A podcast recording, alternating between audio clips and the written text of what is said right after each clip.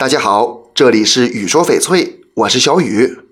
缅甸的翡翠矿区很多，但有一个很奇特，就是在缅甸的龙垦矿区，明明离帕敢这个宝贝矿区那么近，但它呢总是产一些稀奇古怪的翡翠，铁龙生就是其中之一。三十年前，人们挖到铁龙生的时候，以为挖到了满绿翡翠，都很高兴。后来呀，原石切出来才发现，铁龙生虽然通身绿色。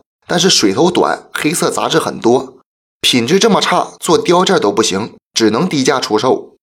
铁龙生还远不止贱价这么倒霉，由于它的成分和翡翠有些不同，所以当时的检验机构认定铁龙生不是翡翠，连证书都没有。人们也把铁龙生当假货，所以呢，在当时根本不值钱。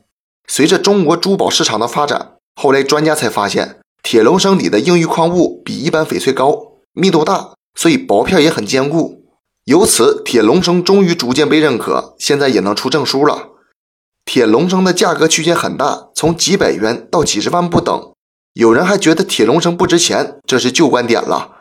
铁龙生呢，也是资源型物品，物以稀为贵，所以特别喜欢帝王绿的朋友，如果预算不够，可以了解下帕敢铁龙生。这期节目就给大家讲到这里了。小雨呢，每天都会在朋友圈更新精美、性价比高的翡翠。